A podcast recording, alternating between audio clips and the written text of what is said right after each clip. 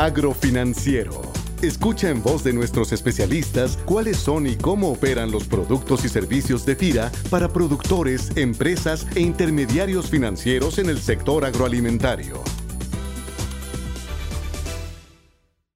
Hola, ¿qué tal? Es un gusto, como siempre, saludarles y compartir con ustedes información útil sobre las actividades que FIRA realiza para impulsar el desarrollo del sector agroalimentario y el medio rural en México. La semana pasada se llevó a cabo la firma de un convenio de colaboración entre el gobierno del estado de Tabasco y FIRA con la finalidad de dar inicio al programa de cuencas lecheras del sur-sureste. Este esquema que de manera conjunta impulsa a FIRA con la participación de la Asociación de Bancos de México permitirá vincular a pequeños productores de leche con la industria de lácteos y dependiendo de la mezcla de recursos aportados por el gobierno de Tabasco y las condiciones de contratación de cada banco participante, podría llegar a ofrecer tasas de interés ponderadas entre el 8.5 y el 12% para los productores, además de capacitación y apoyos tecnológicos de FIRA y de empresas como Danone y por supuesto la seguridad en la comercialización de la leche.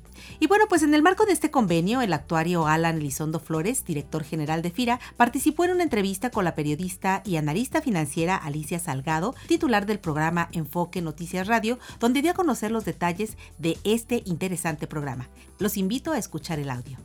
Alan Elizondo, ¿cómo estás? Director general de Fideicomisos Instituidos en relación a la agricultura, o sea, FIRA, para más sencillo. ¿Cómo estás? ¿Qué tal? Buenas tardes, Alicia. Gusto saludarte. Igualmente, Alan. En fin, ¿cómo arranca este proyecto de cuencas lecheras, particularmente la cuenca de Tabasco? Ah, muchas gracias, Alicia. Mira, este es un programa que se está instrumentando para poder hacer del desarrollo de la leche en estos tres estados, que son Chiapas, Veracruz y Tabasco, es un proceso mucho más sostenido y conectado a la industria lechera comercial. Esta región, por su naturaleza, pues eh, no tiene las facilidades que podría tener una región como es la de la Laguna o el estado de Jalisco, donde las condiciones climáticas pues, se prestan para el desarrollo de este producto que es la leche, con vacas que son pues de una calidad mucho más productiva versus las que se puede tener con el clima que se da en esta región, que es mucho más caluroso y que presenta ciertos obstáculos. Entonces este programa que se arranca busca abatir esos obstáculos y darle una senda de crecimiento y desarrollo a los pequeños productores de leche de estos estados. ¿Se tiene experiencia con ese tipo de ganado en otras partes, digamos, de eh, condiciones hidrometeorológicas similares? Sí, fíjate que este modelo se ha observado en, en Brasil, En Brasil han hecho pues la producción de leche con razas cebuinas, eh, son cebus que son aquellas que pueden pues dar eh, la producción que se espera eh, en estas condiciones climáticas. Entonces lo que se está buscando en este programa es eh, apoyar a productores para que con una mezcla del tipo de vaca que se da allá en el norte, en Jalisco, la laguna, que es más tipo suizo, la vaca Holstein, mezclado con un tipo cebuino, que se, se le suele llamar la raza Gir, te resulta una, una raza que se llama Girolando, que trae la mezcla de alta productividad que está observada en Jalisco, pero con la resistencia al clima propia de estos estados, que es eh, a través de esta raza Gir. Entonces, a través de la inversión en, pues no solo la condición genética de las vacas, sino también la mejora de las condiciones, como es inversión en activos productivos, por ejemplo, máquinas de ordeña, tanques fríos o mejora de los establos en los cuales producen, se busca darle crecimiento a los pequeños productores. Y para esto pues han entrado muchos actores, no solo FIRA por supuesto, sino muchos otros actores muy importantes para acompañar al productor. Digamos, este es un proceso de implantación. ¿Qué lo hace diferente de aquel intento que tuvieron en la época de Leandro Roverosa Guade? Creo que también se intentó la cuenca lechera de Tabasco, se trajo ganado y a la mera hora no funcionó. Mira, aquí hay un factor que es clave y de hecho este es un modelo que se ocupa en otras cadenas de valor y en otras regiones del país, que es el desarrollo de proveedores. Aquí la gran diferencia es que en la industria lechera comercial, me estoy refiriendo a empresas como Danone, Nestlé y Lala, están poniendo un compromiso en firme pues para participar en la compra de esa leche, particularmente Danone en el estado de Tabasco que fue el convenio que se firmó ayer. Danone está pues poniéndose eh, enfrente para poner estándares de calidad y adquirir esa leche. Ya Danone irá incorporando esa leche a sus procesos productivos en el lapso de tiempo que le parezca conveniente, pero lo que es un hecho es que pone esa certidumbre. Entonces, como tú sabes, para poder darle crédito o apalancar a un productor, esa es la primera pregunta que hay que responder, ¿a dónde se va a colocar el producto? Entonces, la gran diferencia con esfuerzos anteriores es que se tiene la presencia de estas tres empresas, que por cierto estuvieron el día de ayer, Nestlé y Danone presentes en la firma del convenio.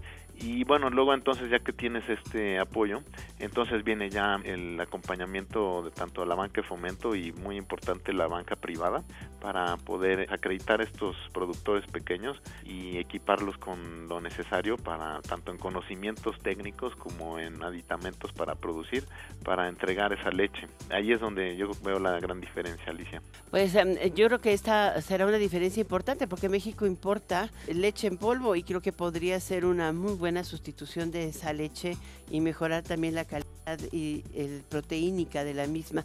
Muchas gracias por estar con nosotros, Alan. No, claro, es un gusto saludarte y darte esta información, Alicia. Muchas gracias. Y vamos después, la próxima semana tienen la otra cuenca, ¿no? Eh, sí, como no, es el estado de Chiapas. Estimamos en el mes de abril firmar con Veracruz, aunque los compromisos y convenios ya están este, asegurados con los estados que le entraron al apoyo de sus productores.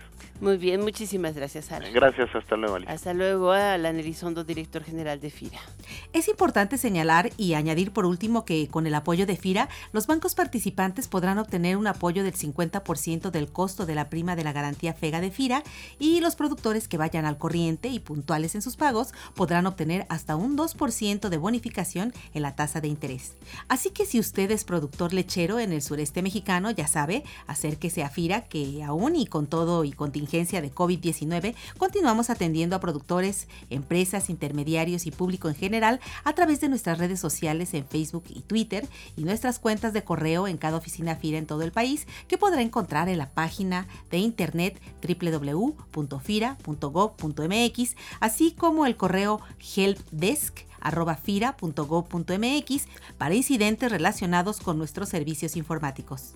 Y bien, pues a nuestros compañeros de FIRA y a todos los que nos escuchan en nuestras redes sociales y plataformas de Internet, agradecemos su atención y les invitamos a hacer frente a esta contingencia mundial de COVID-19 siguiendo las indicaciones sanitarias que pues ya son ampliamente difundidas y recomendadas por los organismos de salud en México y el mundo. Agradecemos sus likes, comentarios y sugerencias en redes sociales y en el correo electrónico enlace Se despide de ustedes Cecilia Arista y en la producción Axel Escutia, invitándoles a que se suscriban a nuestro podcast a través de las plataformas de iTunes y Spotify en Internet y deseando como siempre para todos una excelente semana de actividades. Hasta la próxima emisión. Este podcast es una producción de la Subdirección de Promoción de Productos y Servicios de FIRA.